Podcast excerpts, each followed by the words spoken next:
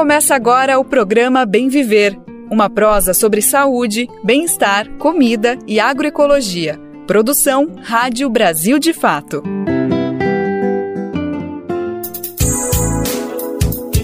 Hoje é sexta-feira, dia 6 de janeiro de 2023. O fim de semana tá batendo na porta e o programa Bem Viver está no ar com mais uma edição. Que bom ter você com a gente na nossa prosa diária sobre saúde, alimentação, cultura e muito mais. Eu sou Daniel Lamir e com toda a equipe do Brasil de Fato sigo com você pela próxima uma hora com muita informação importante e prestação de serviço. Governo Lula Simone Tebet toma posse como ministra do Planejamento com promessa de dar visibilidade aos invisíveis. Combate à fome. Movimentos populares do campo se colocam à disposição do novo governo com propostas para solucionar o problema que assola mais de 30 milhões de brasileiros e brasileiras. Na entrevista do dia, a gente fala sobre o funk, um gênero musical que retrata muito da realidade brasileira quem vai conversar com a gente é o pesquisador Danilo Sinroth, autor do livro O Funk na Batida. A gente está no ar com Bem Viver de segunda a sexta-feira, pontualmente às 11 horas da manhã, na Rádio Brasil Atual 98,9 FM, na Grande São Paulo. Nesse horário você ouve também pela nossa rádio web no site radiobrasildefato.com www.radiocultura.br que você pode ouvir em qualquer lugar do mundo. Dá para ouvir o programa também nos aplicativos de podcasts e na rede de rádios parceiras que retransmitem o bem viver de norte a sul do país. E não perca as contas, são mais de 100 emissoras. Então, faça parte dessa rede. Quer saber como? Vai agora mesmo no site radiobrasildefato.com.br e acessa como ser uma rádio parceira. Aproveita o embalo ainda e manda um recado aqui para o Bem Viver. Nós queremos você participando ativamente dessa prosa que não acaba aqui no rádio.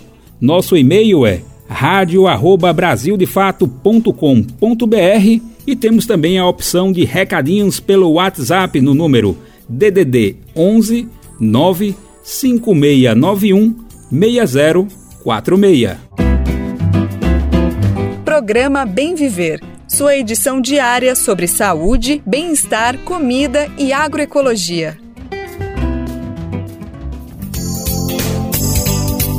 E a gente abre o programa falando sobre a composição do novo governo federal. Simone Tebet, do MDB, tomou posse ontem como ministra do Planejamento e Orçamento. A pasta comandada pela ex-senadora é fundamental para orientar as prioridades do governo e destinar os recursos. Durante a cerimônia, Tebet se comprometeu com a transparência orçamentária. Ela também assegurou que os grupos sociais menos favorecidos estarão no orçamento do governo federal. Vamos saber mais na reportagem com locução de Nicolau Soares. Em mais uma cerimônia de posse ministerial concorrida, Simone Tebet assumiu nesta quinta-feira a pasta do Planejamento e Orçamento. A ex-presidenciável defendeu a inclusão de pessoas consideradas invisíveis. Durante a solenidade, a ministra prometeu trabalhar por uma nação soberana e justa para todos. Os pobres estarão prioritariamente no orçamento público mas não apenas eles. A primeira infância, os jovens e idosos estarão no orçamento. As mulheres, os negros, os povos originários estarão no orçamento. As pessoas com, com deficiência, a comunidade LGBTQIA, estarão no, no orçamento. Os trabalhadores brasileiras estarão no orçamento. Passou da hora de dar visibilidade aos invisíveis. Ao citar o ministro da Fazenda, Fernando Haddad, presente à cerimônia, Tebet também falou sobre a responsabilidade nos gastos. Nosso plano de governo tem que abarcar todas essas necessidades, sem causar desarranjo nas contas públicas, de olho nas dívida pública e nos indicadores econômicos, aí comandado, repito, pelo nosso ministro da Fazenda, Fernando Haddad. Essa é nossa árdua, mas possível missão. Assim como na posse dos outros ministros do novo governo, Tebet aproveitou para fazer duras críticas à gestão passada. Para ela, a extinção do Ministério do Planejamento pelo ex-presidente Bolsonaro foi causa de grande parte dos problemas sociais causados no país. Nos últimos quatro anos, faltou vacina, faltou comida, faltou remédio, faltou emprego, faltou educação, cultura, faltou sustentabilidade, faltou vida. Isso tudo porque no primeiro dia do mandato do governo do presidente sainte, ele teve a capacidade de extinguir o Ministério do Planejamento. O presidente Lula, com a sua sensibilidade, colocou no seu plano de governo como uma das primeiras metas a recriação desse ministério. Portanto, hoje, retomamos o Ministério do Planejamento. Tebet acrescentou que o Ministério terá uma equipe multidisciplinar e técnica comprometida com as questões sociais, mas respeitando a responsabilidade fiscal. Ainda de acordo com ela, o meio ambiente e a sustentabilidade farão parte de todas as pautas do governo, em sintonia com a gestão econômica. Política social é central neste governo para o país, neste momento dramático que vivemos. Mas não há política social sustentável sem uma política fiscal responsável. Pensando no presente, garantir pão a quem tem fome, abrigo a quem não tem teto, hospitais e remédios aos enfermos e emprego e renda aos desempregados.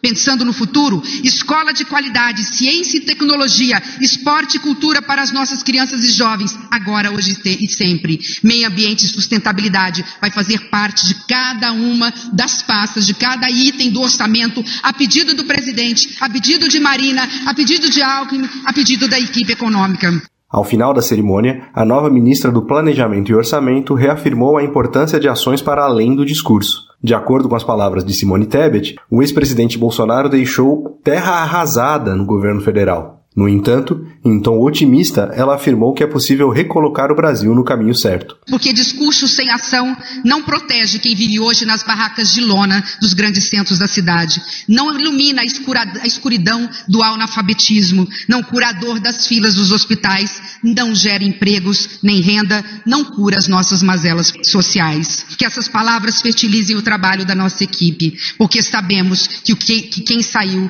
deixou uma administração de terra arrasada mesmo assim, sob o comando do presidente Lula e com a frente ampla, vamos avançar. Vamos cuidar as boas sementes, porque o Brasil sempre foi terra fértil. Convidada a discursar na abertura da cerimônia, a ministra da Igualdade Racial, Aniele Franco, falou sobre as expectativas em torno da recriação do Ministério do Planejamento. A irmã de Marielle afirmou que as políticas da pasta serão fundamentais para concretizar medidas que potencializem a igualdade de raça, gênero e diversidade no país. Da Rádio Brasil de Fato, com informações de Brasília, locução Nicolau Soares.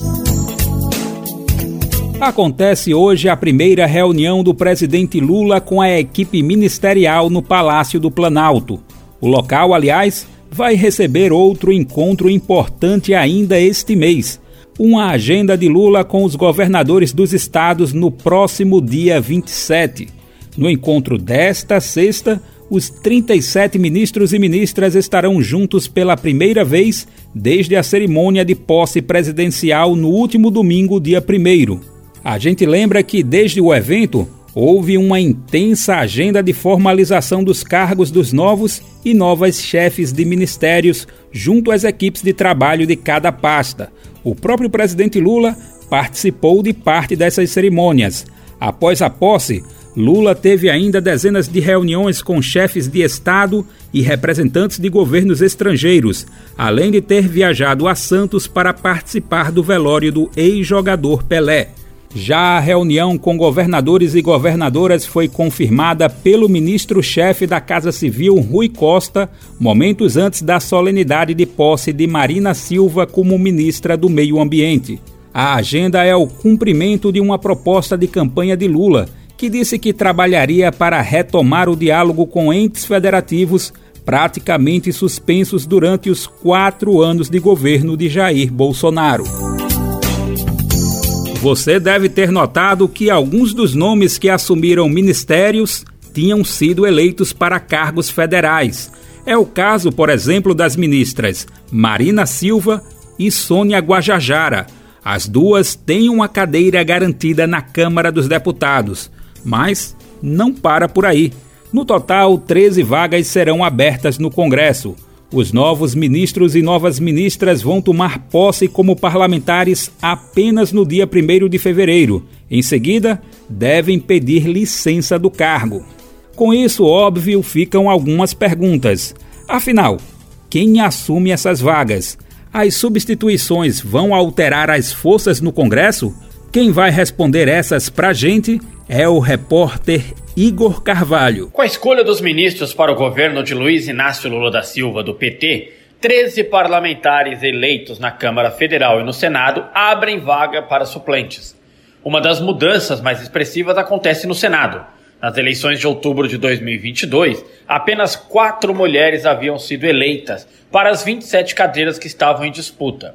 Agora, a dinâmica das cadeiras no governo tornará a relação de gênero no Senado menos desigual, com a chegada de mais quatro senadoras.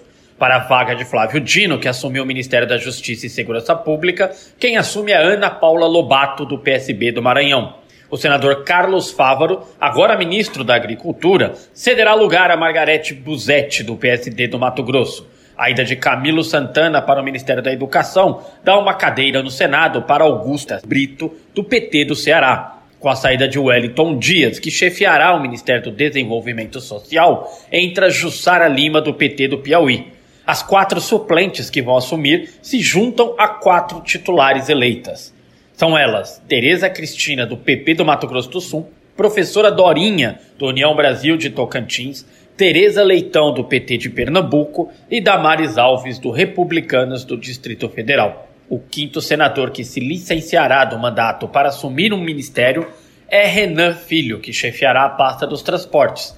A suplência que assume, neste caso, é de um homem, o empresário Fernando Farias, do MDB de Alagoas. Com as mudanças, além da questão de gênero, a composição do Senado perde o primeiro senador indígena de sua história, Wellington Dias.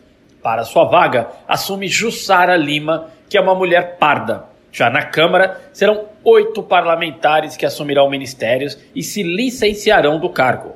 Alexandre Padilha, que assumiu o Ministério das Relações Institucionais, Luiz Marinho, que chefiará o Ministério do Trabalho, Paulo Teixeira, que foi empossado ministro do Desenvolvimento Agrário, Paulo Pimenta, ministro da SECOM, Daniela Carneiro, que comandará o Ministério do Turismo, Juscelino Filho, que estará à frente do Ministério das Comunicações, Sônia Guajajara, a primeira-ministra dos povos originários, e Marina Silva, que volta ao comando do Ministério do Meio Ambiente. Ao todo, seis brancos, um negro e uma indígena deixarão a Câmara dos Deputados. Entram em seus lugares cinco negros e dois brancos. A bancada indígena passa de cinco para quatro deputados federais, por conta da ascensão de Sônia Guajajara para o governo. As suplências que assumem as vagas na Câmara são Orlando Silva, do PCdoB de São Paulo, Alfredinho, do PT de São Paulo, Vicentinho, também do PT de São Paulo, Luciene Cavalcante, do PSOL de São Paulo, Ivan Valente, também do PSOL de São Paulo, Reginete Souza Brito, do PT do Rio Grande do Sul, Doutor Benjamin, do União Brasil do Maranhão, e Ricardo Abrão, do União Brasil do Rio de Janeiro. De São Paulo, da Rádio Brasil de Fato, Igor Carvalho. O combate à fome, como o presidente Lula tem afirmado desde a campanha, é a grande prioridade da atual gestão. E essa é uma questão que deve ser trabalhada intersetorialmente, ou seja, no âmbito de diversas áreas, as ações passam pela concessão de benefícios como Bolsa Família, mas também por programas para a produção de alimentos. É nesse ponto que aparece a figura dos movimentos populares do campo. Para essas organizações, a garantia da segurança alimentar está diretamente ligada à promoção da reforma agrária, com distribuição de terras para produzir comida saudável para a população a repórter Gabriela Moncal conversou com lideranças de movimentos camponeses sobre os caminhos para vencer a fome no Brasil. Vamos conferir a reportagem. Tem um trocado para me ajudar? Essa frase, cada vez mais comum nas calçadas das grandes cidades, é a evidência empírica do que as pesquisas atestam com números. 2023 chega para o Brasil tendo a fome como um dos temas centrais do debate público. Hoje, quase 59% da população vive com algum tipo de insegurança alimentar. Diante do cenário, movimentos camponeses e sem terra defendem que, para alcançar a segurança alimentar no Brasil, é preciso fazer reforma agrária.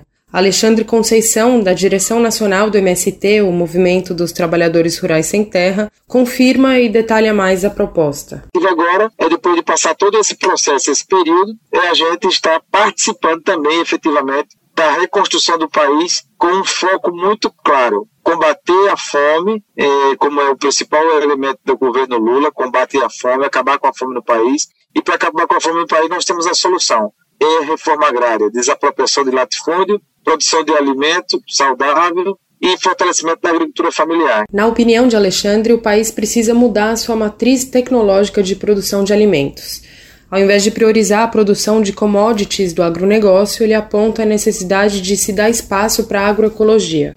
De acordo com a rede Pensan, a falta de comida no prato está ainda mais acentuada nas áreas rurais. Em 60% dos domicílios no campo, a insegurança alimentar é uma realidade. Numa ironia perversa, a situação afeta mesmo aqueles que vivem do cultivo de alimentos. A fome atinge quase 22% dos lares de agricultores familiares. Michela Calassa, liderança do MMC, o movimento de mulheres camponesas, ressalta que o enfrentamento da fome precisa ser considerado na sua complexidade. Para esse momento, a principal pauta é enfrentar a fome. E enfrentar a fome não é uma coisa simples, né? Às vezes parece assim, ah, Enfrentar a fome é só uma questão de falta de renda, não é uma questão apenas de falta de renda. É uma questão ligada à produção de alimentos, à construção da soberania alimentar. Então, reforma agrária e defesa do território passam por, como elementos centrais para enfrentar a fome, que é nosso principal desafio. O MST e o MMC se engajaram na campanha e nas propostas de transição do novo governo petista e defendem a soberania alimentar pela via institucional. Nos primeiros dias desse terceiro mandato presidencial de Lula, o CONSEA, o Conselho Nacional de Segurança Alimentar e Nutricional, foi reativado. O órgão tem o objetivo de assessorar a presidência sobre o tema. CONSEA é composto por dois terços de representantes da sociedade civil e um terço de representantes do governo. Outra novidade é a recriação do MDA, o Ministério do Desenvolvimento Agrário e Agricultura Familiar, desvinculado do Ministério da Agricultura. Esse último está sob o comando do senador licenciado Carlos Fávaro, do PSD, que já presidiu a AproSoja, Associação dos Produtores de Soja e Milho do Mato Grosso. O novo ministro da Agricultura foi relator do texto final do chamado PL da Grilagem, que segue tramitando no Congresso Nacional. Já o MDA terá como ministro Paulo Teixeira, do PT, que em outubro tinha sido eleito para o seu quinto mandato como deputado federal. Nas palavras de Teixeira, sua gestão vai trabalhar com porta aberta para os movimentos sociais. A declaração foi dada numa solenidade nessa terça, dia 3. A CONAB, Companhia Nacional de Abastecimento, vai ficar sob a alçada da sua pasta e não do Ministério da Agricultura, como estava vinculado até o último governo. De São Paulo, da Rádio Brasil de Fato, Gabriela Moncal. Qual foi a última vez que você ajudou a salvar uma vida? Nájila Lima, do Hemocentro do Ceará, tem um recado para você. Todo dia é dia de doar sangue. E não espere você conhecer alguém para exercer esse gesto de solidariedade. Existem muitas Marias, José, que precisam de sangue. E a gente não precisa conhecer para ajudar a salvar, a reescrever a vida dessas pessoas. Tome uma atitude e salve vidas. Doe Sangue. Uma parceria Rádio Senado. Este mês é marcado pela campanha Janeiro Branco, uma chamada de atenção para os cuidados com a nossa saúde mental. Ainda existe muita desinformação e preconceitos relacionados ao tema, o que dificulta uma busca por ajuda. Ansiedade, desânimo, alteração no humor, problemas no sono são alguns dos sintomas indicando que está na hora de dar atenção à saúde mental. Neste ano, o tema da ação é A Vida Pede Equilíbrio. Vamos saber mais na reportagem de Gabriel Correa, da Rádio Nacional. Início do ano época em que é comum as pessoas fazerem reflexões sobre a própria vida Por isso a pergunta: como a gente pode viver com mais equilíbrio em todas as nossas relações? Esse é um dos questionamentos feitos pela campanha do movimento social Janeiro Branco, que neste ano completa 10 anos. O objetivo é chamar a atenção das pessoas, instituições e autoridades para as necessidades relacionadas à saúde mental e para o respeito à condição psicológica de cada um. A psicóloga Lidiane Silva considera que esse esclarecimento ajuda a todos a olharem melhor para um problema difícil de se conversar. A saúde mental ela vem recheada com muito preconceito, muitos tabus. E com o aumento da ansiedade, da depressão e outros transtornos mentais, o Janeiro Branco ele vem para desmistificar e trazer novas informações para a prevenção da saúde mental. Ansiedade, desânimo, alteração no humor, problemas de sono são alguns dos sintomas indicando que está na hora de dar atenção à saúde mental. E muitas vezes as pessoas não sabem como procurar ajuda. Baseado na ideia de que todos têm direito à saúde mental, o Instituto Janeiro Branco promove palestras com psicólogos, oficinas, cursos, lives, caminhadas, tudo que faça com que as pessoas parem um pouco a rotina e reflitam sobre como ter uma vida com mais equilíbrio. Governos estaduais, como o do Amazonas, já aderiram à campanha deste ano. Entre as muitas abordagens possíveis para o problema, a psicóloga Lidiane Silva aponta que a busca pelo autoconhecimento é fundamental. Então, o autoconhecimento, ele te permite não somente controlar suas próprias emoções, como você passar por determinadas fases da vida, né, que a gente chama de resiliência na psicologia, né? Poderia te trazer algum processo traumático e por você se conhecer, por você saber do seu potencial, você não vai passar por, pelo trauma. Então, o autoconhecimento hoje, ele é a base para ter uma vida saudável. De acordo com o Ministério da Saúde, a prevalência de depressão ao longo da vida no Brasil atinge mais de 30 milhões de brasileiros. Na América Latina, o país é o que tem a maior quantidade de casos da doença, segundo dados da Organização Mundial da Saúde. Da Rádio Nacional em São Luís, Gabriel Correa. Uma prática que é aliada nos cuidados em saúde mental é a arte terapia. O serviço terapêutico que faz parte da tabela de procedimentos do SUS trabalha com a criação e expressão artística dos mais variados campos. Pintura, música, dança, os efeitos positivos são reconhecidos no tratamento de doenças mentais e físicas. Entre os benefícios, a arte-terapia estimula o sistema cognitivo, a imaginação, a criatividade e ativa os sentidos. Vamos saber mais sobre essa prática na reportagem de Júlia Stanislau da Rádio USP. A arte-terapia surgiu no país há décadas, mas até hoje seus benefícios são desconhecidos por grande parte da população. No Brasil, os percussores foram Osório César e Nise da Silveira. Para ela, a arte não deveria ter o papel de distrair, mas participar efetivamente da cura dos pacientes. A psicóloga e doutoranda em psicologia clínica pela USP, Érica Rodrigues Colombo, explica. A questão é que a arte é uma das dimensões fundamentais do ser humano, assim como a ciência, como a religião, como a ética, a política o fazer artístico é algo que devolve para a gente a nossa condição de ser humano. Além de ser uma forma de se expressar que acessa, vamos dizer, conteúdos que muitas vezes a gente não consegue acessar de outra forma, por exemplo, pela fala. A arte, ela, ela propicia essa expressão mais fundamental, né, acessando, vamos dizer, nossa afetividade de forma menos elaborada. E aí que a gente consegue fazer emergir conteúdos que, às vezes, de forma racional, pela nossa fala, por exemplo, seria mais difícil de acessar, ou levaria muito mais tempo. Esse, esse efeito benéfico, essa transformação, vem da possibilidade da gente conseguir entrar em contato mais direto com a nossa afetividade, né? Que é uma dimensão fundamental que caracteriza a gente como ser humano. Encontrando base em teóricos importantes da psiquiatria, a arte-terapia não se trata de uma terapia alternativa. Freud, psiquiatra austríaco e criador da psicanálise, acreditava que a arte era manifestação do inconsciente e via de acesso rápido a ela, mesmo que não aderisse à criação artística em seus processos psicoterapêuticos. A prática é utilizada na prevenção de doenças mentais e melhora do bem-estar daqueles acometidos por doenças como a depressão e a demência, síndrome que causa declínio das habilidades cognitivas. Atualmente, calcula-se que a doença comete 55 milhões de pessoas no mundo e esse número pode chegar a 139 milhões em 2050. Pessoas com Alzheimer, por exemplo, a gente vê bons resultados trabalhando com música, principalmente músicas que tenham um significado afetivo para aquela pessoa. É uma forma dela entrar em contato com essas memórias que vão ficando perdidas com o desenvolvimento da doença. Um estudo publicado pela Organização Mundial da Saúde em 2019 comprovou que a arte promove melhorias na vida das pessoas. A doença de Parkinson, que atinge cerca de 1% da população mundial, mostra melhorias clínicas significativas por meio da arte terapia, enquanto os efeitos colaterais do tratamento de câncer, como a falta de apetite, sonolência e náusea, diminuem. O objetivo desse tipo de tratamento é, por meio da criação artística, estimular os pacientes a expressarem seus sentimentos e entenderem seus problemas de forma criativa. A arte aqui seria o meio para a expressão da subjetividade e, posteriormente, para o autoconhecimento. Érica ainda lembra que diferentes tipos de arte de diferentes materiais geram diferentes resultados.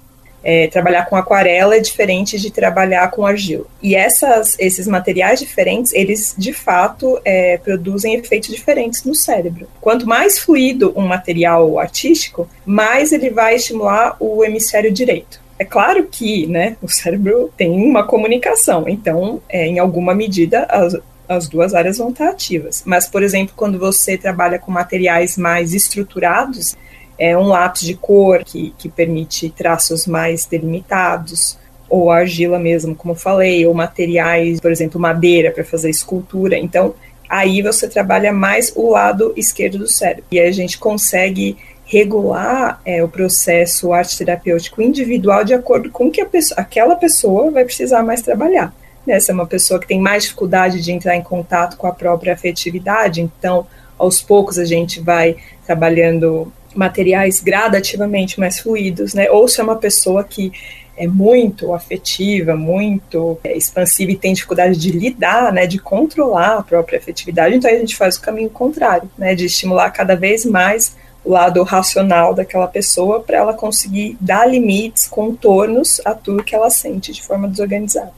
A psicóloga também ressalta que não apenas a criação artística ajuda no tratamento, mas o simples contato com a arte já produz efeitos positivos, como ir ao museu, escutar uma música ou estar inserido em ambientes artísticos. Uma atividade mesmo é, terapêutica, seja ela com pintura, com é, escultura, dança, música, não importa, mas também quando a pessoa se coloca de forma passiva como espectador, né, de espetáculos ou até mesmo observando é, um quadro, a gente vê que todas essas atividades têm é, um efeito no cérebro, né, e pode ajudar a melhorar as conexões cerebrais, né, ativar áreas do cérebro que muitas vezes vão ficando inativas nesses processos degenerativos e até estimular a neurogênese de alguma forma. É claro que, infelizmente, são doenças muito complexas, então não é um tratamento que vai conseguir reverter o quadro, mas é às vezes ajudar a diminuir a progressão da doença, né, desacelerar.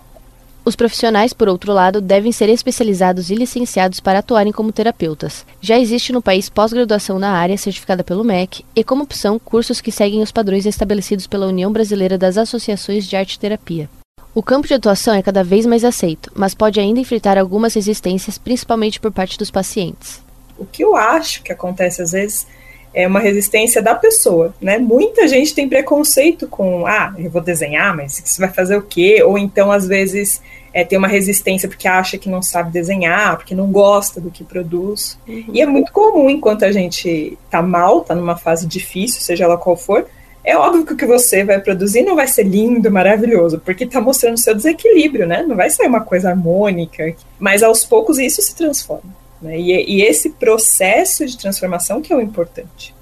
Nós conversamos com a psicóloga e doutoranda em psicologia clínica pela USP, Érica Rodrigues Colombo, sobre os benefícios da arte terapia no tratamento de doenças.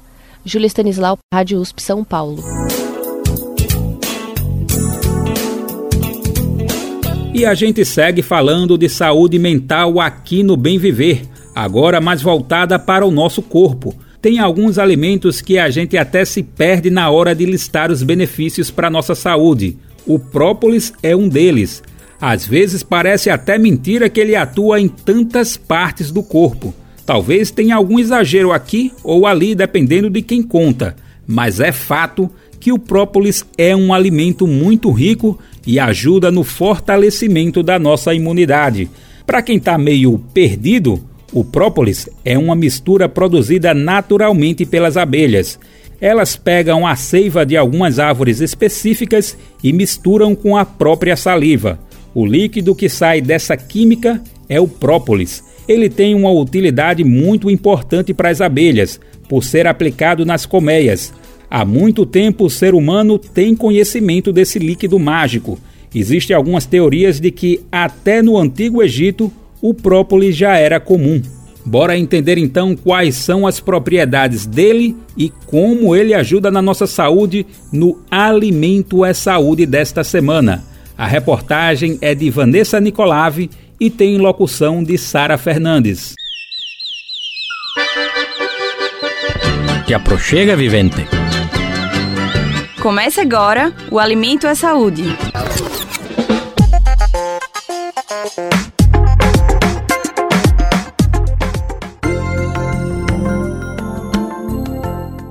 Naturalmente, é uma substância que ajuda as abelhas a limpar a colmeia e a afastar predadores. Mas entre os seres humanos ganhou o status de um superalimento. Estamos falando do própolis, um elemento natural produzido pelos insetos a partir da seiva das árvores, que reúne diversas propriedades nutricionais. Ele já é usado há milhares de anos pela humanidade devido às suas reconhecidas propriedades bactericidas, cicatrizantes, antioxidantes e anti-inflamatórias. Apesar das muitas funcionalidades, não há uma dosagem considerada ideal para o consumo do produto, como explica a nutricionista Jussiane Medeiros. Nesse consumo diário, né, a gente pode estar tá colocando em sucos, é, geralmente em preparações de bebidas, né? Você pode estar tomando de manhã, em jejum, geralmente as pessoas já têm o hábito de tomar, colocar aquelas gotinhas no início, as pessoas sentem, ah, isso aqui é amargo, é forte, mas aí precisa lembrar que tem dois tipos também de própolis, de extrato de própolis, é aqueles com álcool e os sem álcool. Que é para gestante criança, né? A gente orienta que seja sem álcool. Quem quer incluir o própolis na dieta deve ficar atento a algumas informações. As principais são o tipo e a procedência do produto. A variedade do própolis depende da abelha que o produz, mas os tipos mais conhecidos variam pela sua coloração: verde, vermelho ou marrom. A origem também é importante. Vale sempre preferir os produtos produzidos de forma orgânica. O apicultor Vitor Hugo Pedraça se dedica há 16 anos a produzir mel e própolis de forma orgânica em Mossoró, no Rio Grande do Norte. A atividade é feita em sua casa a partir da criação de abelhas da espécie Jandaíra, nativas da região e caracterizadas por não ter ferrão. Toda a criação é feita em caixas especiais chamadas melipolinários, respeitando o comportamento associativo das abelhas. Então, é uma troca é, de, digamos assim, uma troca de saberes e, ao mesmo tempo, de recompensas. O ser humano cuida dela e ela dá de presente o mel, ela dá de presente o saborai, ela dá de presente a própria própolis. Vale lembrar que a produção de própolis é apenas um pequeno indicativo da importância das abelhas para os seres humanos. Estudos apontam que pelo menos 75% dos alimentos consumidos dependem direta ou indiretamente do trabalho de polinização desses pequenos insetos. A abelha ela sofre com agrotóxicos, ela sofre com desmatamento. Se ela vem para a cidade, ela sofre com carro que joga veneno para matar os mosquitos. Então, partindo desse pressuposto, é muito importante destacar que a vida do planeta perpassa por esse animal belo que leva nas pernas ou seja, nas corbículas, a vida por meio da polinização. De São Paulo, da Rádio Brasil de Fato, Sara Fernandes. Quer saber onde encontrar livros bons, baratos e com conteúdos que te ajudam a entender a situação atual do Brasil e do mundo? Na expressão popular Lá você encontra obras sobre marxismo, agroecologia, educação popular, literatura e muito mais. Com os livros da expressão popular, você se fortalece para a batalha das ideias e para a construção de um mundo melhor. Para saber mais sobre o acervo dessa editora popular, acesse o site expressãopopular.com.br ou faça uma visita à livraria na Rua Abolição 201, próximo ao metrô Anhangabaú, em São Paulo. Editora Expressão Popular. Nosso assunto agora é cultura popular. E uma das manifestações que respiram a complexidade da sociedade brasileira como poucas é o funk. Hoje o gênero vive a consagração internacional com premiações extremamente relevantes e é aplaudido como trilha sonora do esporte. Mas ainda são constantes os casos de perseguição a fanqueiros e aos bailes que acontecem nas quebradas do país. Essa contradição foi pesquisada e está presente no livro O Funk na Batida, de Danilo Sinroth, lançado no ano passado. A publicação analisa o fenômeno da criminalização do gênero, que está intimamente ligada à reação violenta do Estado contra a população periférica. O jornalista José Eduardo Bernardes conversou com Danilo Sinrotti sobre o tema e a gente confere agora esse bate-papo. Tudo bom, Danilo? Tudo bom, Zé? Muito obrigado pelo convite. Danilo Sinroth é mestre e doutor pelo Departamento de Direito Penal, Medicina Forense e Criminologia da Faculdade de Direito da Universidade de São Paulo.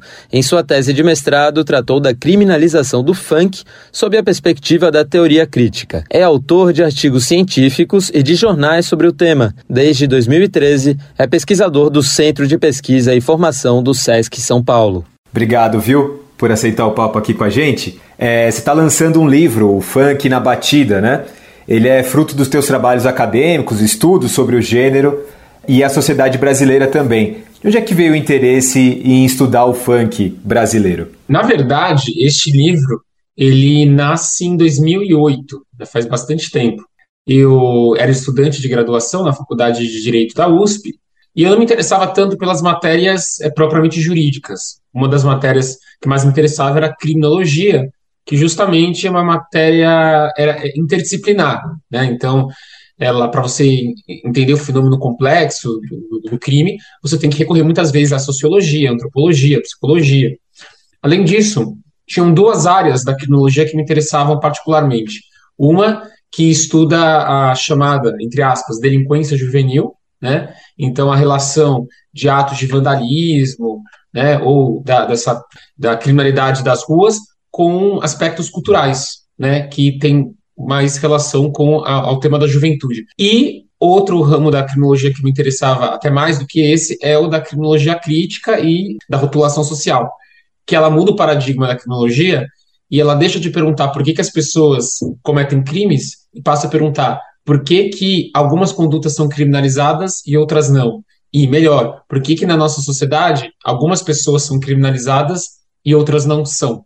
Né? E aí a questão do, dos filtros de classe, raça, de idade é, é, fala muito alto. Né?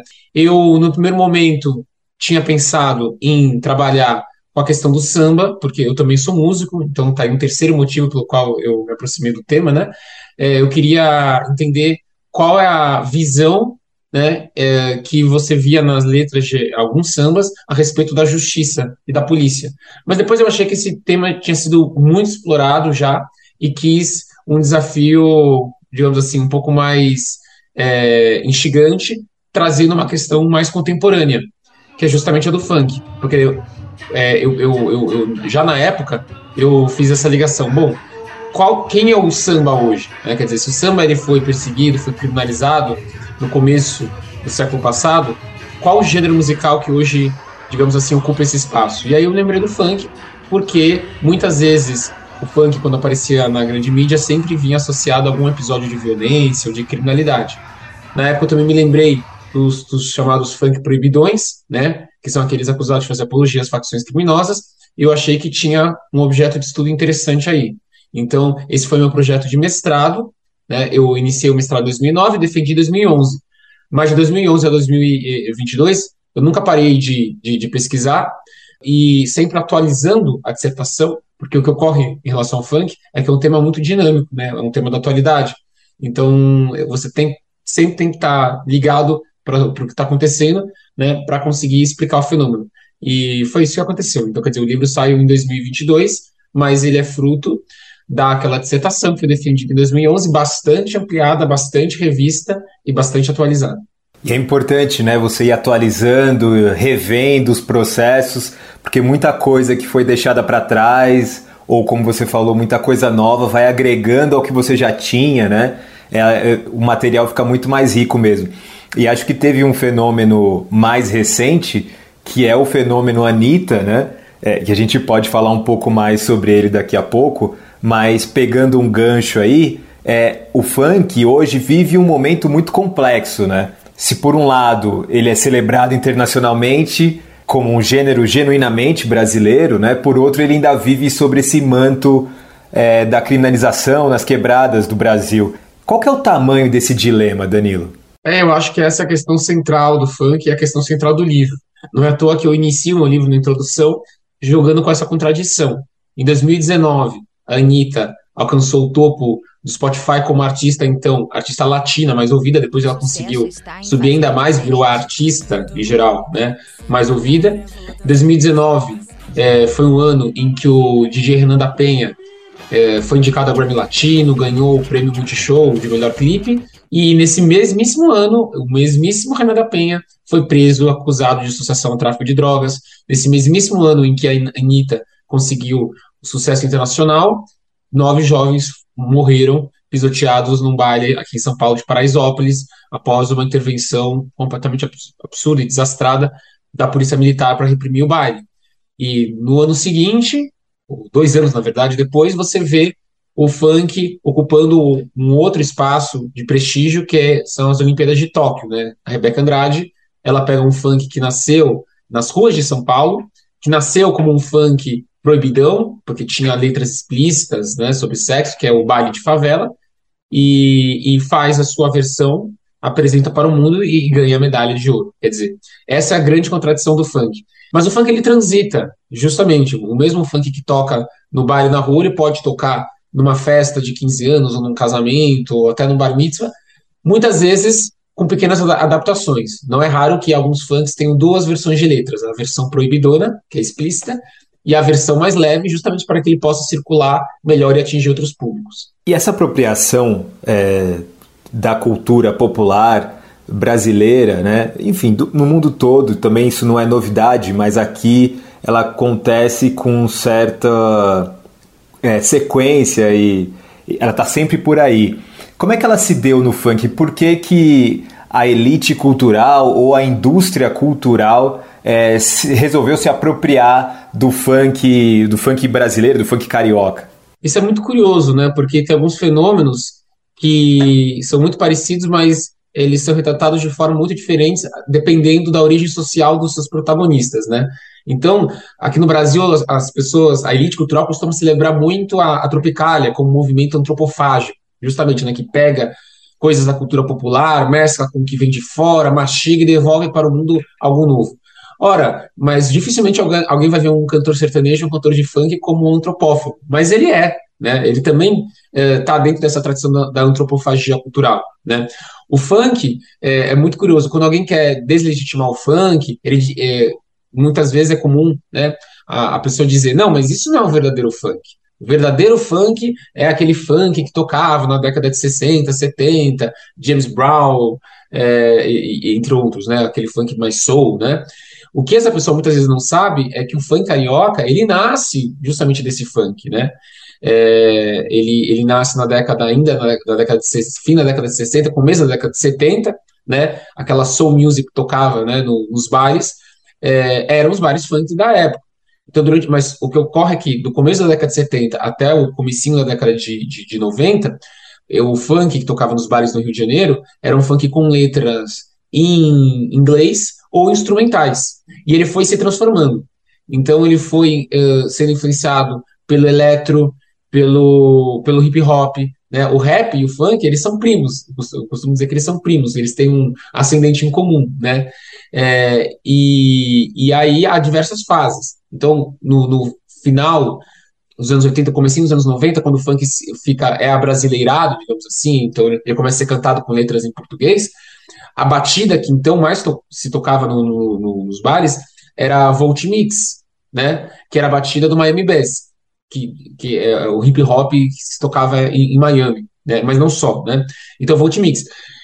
Aos poucos, né, a, a, o funk ele foi bebendo das fontes mais nacionais, digamos assim, e a batida mudou para o tamborzão, que é o tchu tchá tchá tchu tchu tchá tchu tchu tchá tchá, né? E aí você vê influência, inclusive, do, do toque de candomblé, enfim, é, e aí e vai mudando, vai mesclando, aí pega um pouco uma coisa do forró, uma coisa do axé. A indústria cultural, é muito curioso isso, porque os críticos do funk também, não raras vezes, dizem que o funk ele faz sucesso justamente porque a indústria cultural ela manipula a opinião pública, então ela enfia o funk goela abaixo da população por supostamente o funk ser um gênero alienado, e essa é uma das formas de você alienar a população, né, fazer ela escutar um gênero alienante.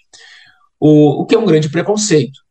O que está mais do que demonstrado é que o, o, sucesso do funk ele não vem de cima para baixo, ele vem de baixo para cima. Ele surge nos bailes e só depois que o funk já fez muito sucesso, já estourou nos bailes, é que a indústria cultural vai lá atrás para tentar se apropriar e tirar uma casquinha. A, a grande indústria cultural sempre chega atrasada, né? É, hoje em dia, ainda mais por cima, com, com, com as redes sociais, né, em que é, qualquer garoto né, de periferia consegue gravar um funk no celular, botar na internet e viralizar, isso está cada vez mais explícito. Né? Então, a, a, grande mídia vai atrás daquele funkeiro só depois que ele já tem milhões de visualizações. Né? Com certeza, com certeza. É, Danilo, o funk tem vários subgêneros, como a gente já falou aqui em algum momento, né?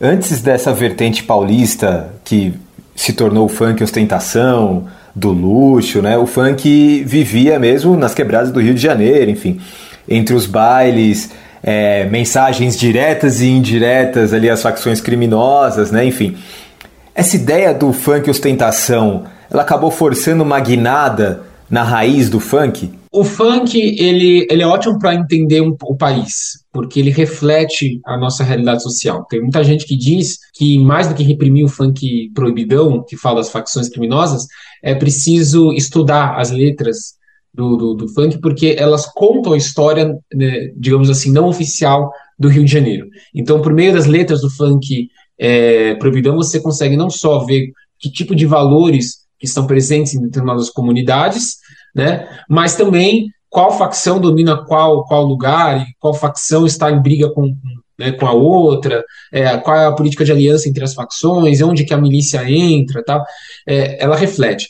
A maneira como eles conquistaram aquele território, né? Exatamente. Tá tudo lá no, nas letras do funk proibidão. No caso do funk ostentação, é, não é à toa que ele surge né, em 2013, quer dizer, ele estoura, ele surge até um pouco antes, surge em 2008, 2009, né, mas é, o auge dele talvez seja 2013, quando ele atinge todas as classes sociais, ele fica conhecido, né, um tipo de música que não era tão conhecida do, né, é, das camadas médias, né.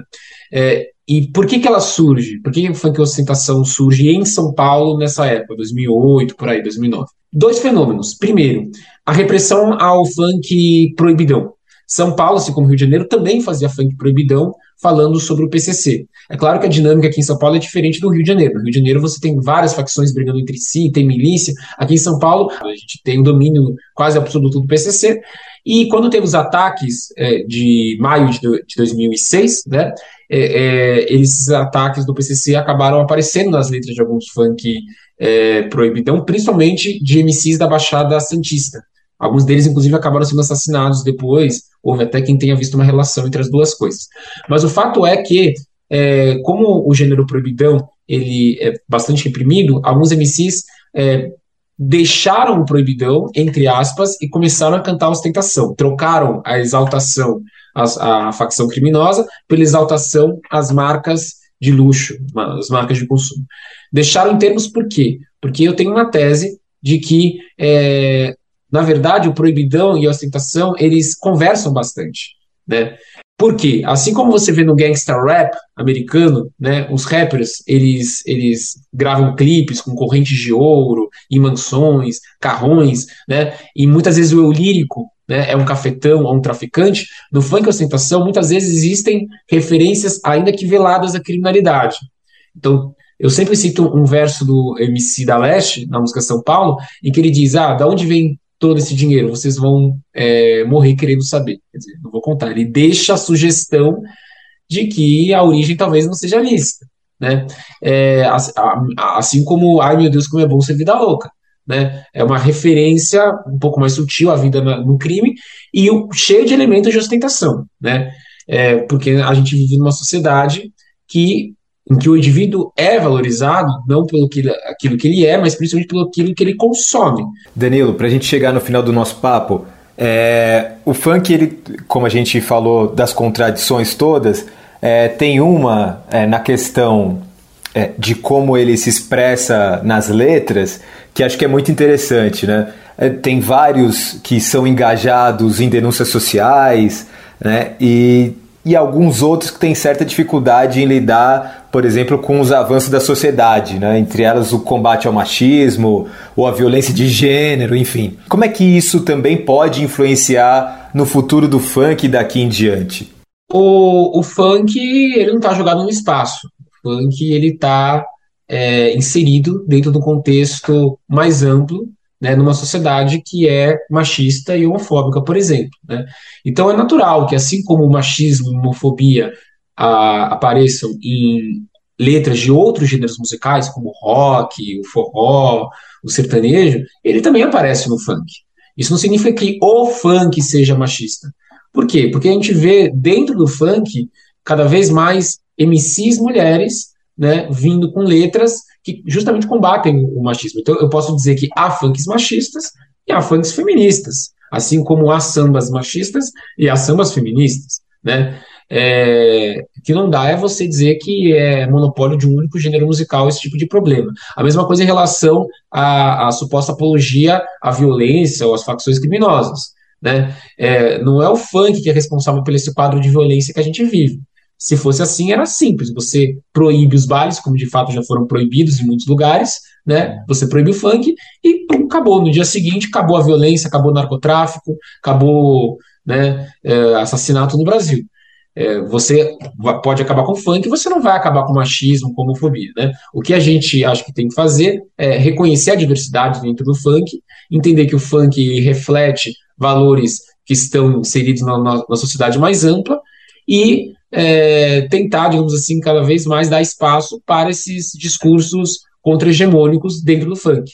Então, dentro do funk você tem o funk que faz apologia à facção, tem, mas você também tem um outro tipo de funk consciente, com crítica social, que critica o racismo, que critica é, é a política de segurança, mas que é, traz uma outra visão para o jovem, né, de que é, também não é entrando na, na, na, facção que ele vai conseguir mudar a situação. Danilo, muito obrigado por esse papo, viu? Eu que agradeço, Zé. Muito obrigado pelo convite. Foi um prazer conversar com você sobre o livro.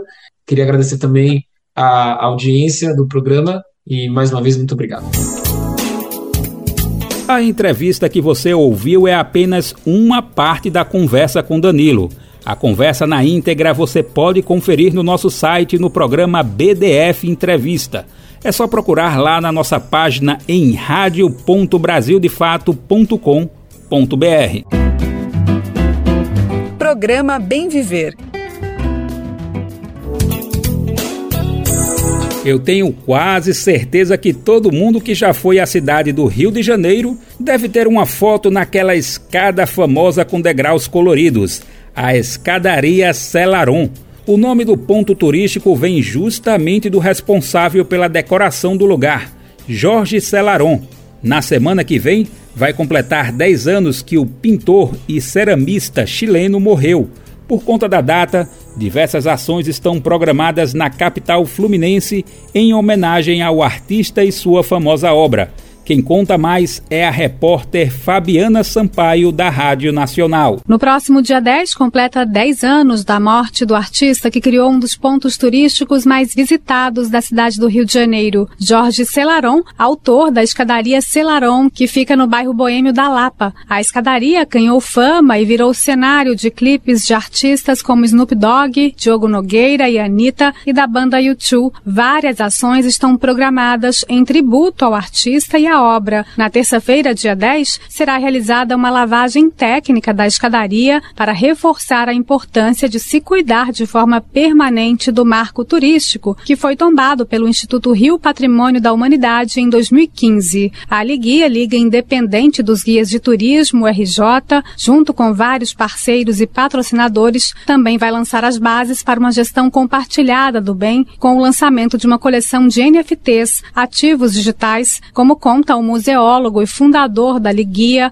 André Angulo. Essa governança de uma forma que junte tanto essa tecnologia da Web 3.0, que é um paradigma da antiga ágora grega da democracia direta, através, na verdade, de tecnologia. A gente quer instituir também um fundo patrimonial para que a gente, na verdade, possa ter a certeza a segurança que aquele dinheiro vai ser administrado por uma entidade finalística, uma fundação ou um instituto Celaron, que, na verdade, seja o receptor desses recursos para a atuação, na verdade, nas áreas de conservação, nas áreas de preservação e nas áreas de difusão desse bem cultural carioca.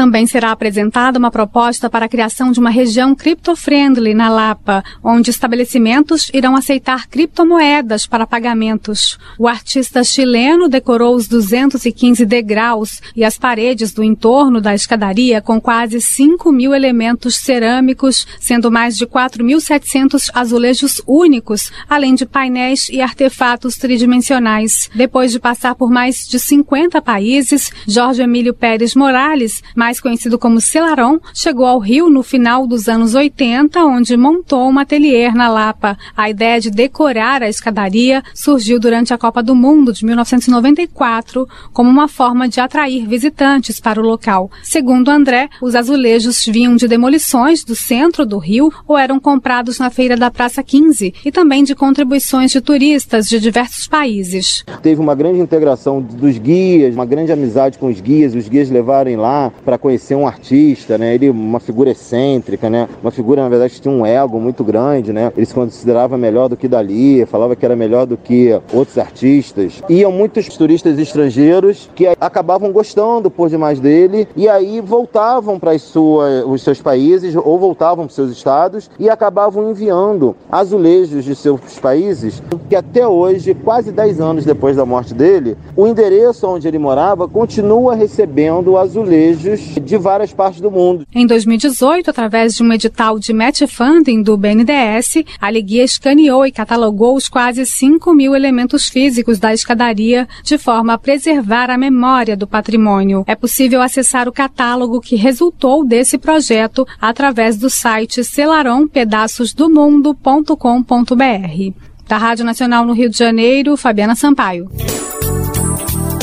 E nessa reta final do Bem Viver, vamos falar sobre a data de hoje, o Dia de Reis. Comemorado de diferentes formas ao redor do mundo, o 6 de janeiro é popularmente conhecido no Brasil como o dia em que se desmontam os enfeites natalinos. Mas em diversas regiões do país, o Dia de Reis é marcado também por tradicionais festas populares, com cortejos, músicas e comidas. Trazida para a América Latina pelos colonizadores portugueses e espanhóis, a festa católica celebra o dia em que três reis magos visitaram e presentearam o recém-nascido Jesus Cristo. A celebração foi incorporada no Brasil e, como era de se esperar, tomou por aqui suas próprias formas. Aqui no país é disseminada popularmente a simpatia de, em 6 de janeiro, comer romã e colocar três de seus caroços na carteira, para que não falte dinheiro ao longo do ano. No Nordeste, o reizado acontece em estados como Alagoas, Pernambuco, Sergipe e Bahia. Comumente a festa é composta por músicos, cantores e dançarinos com roupas típicas coloridas e estandartes guiados por um mestre.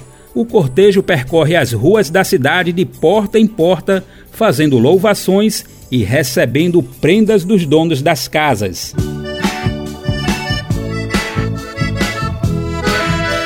Para celebrar a festa popular, vamos nos despedindo do bem viver de hoje ao som do grande Tim Maia, a festa de Santo Reis. Hoje é o dia de Santo Reis. O nosso programa de hoje vai ficando por aqui e a gente está de volta na segunda-feira. O Bem Viver vai ao ar a partir das 11 da manhã na Rádio Brasil Atual 98,9 FM na Grande São Paulo ou no site radiobrasildefato.com.br. Lembrando que o Bem Viver vai ao ar em diversas rádios pelo país. Diversas emissoras retransmitem o nosso programa. Quer saber a lista completa? Você encontra no nosso site na matéria de divulgação diária do programa. Aqui a gente reforça o agradecimento de sempre e confiança de se somar nessa nossa caminhada de debate e construção de uma sociedade alinhada ao conceito do bem viver. Muito obrigado por estarem com a gente. Vamos nessa, que tem muito mais pela frente. O Bem Viver também fica disponível como podcast no Spotify, Deezer, iTunes e Google Podcasts.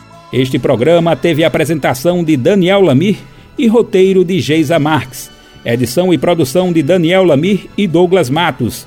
Trabalhos técnicos de André Paroche, Adilson Oliveira e Lua Gatinone. Coordenação de Camila Salmásio. Direção executiva Nina Fidelis. Apoio Equipe de Jornalismo do Brasil de Fato. Você ouviu o programa Bem Viver, uma prosa sobre saúde, bem-estar, comida e agroecologia Produção Rádio Brasil de Fato.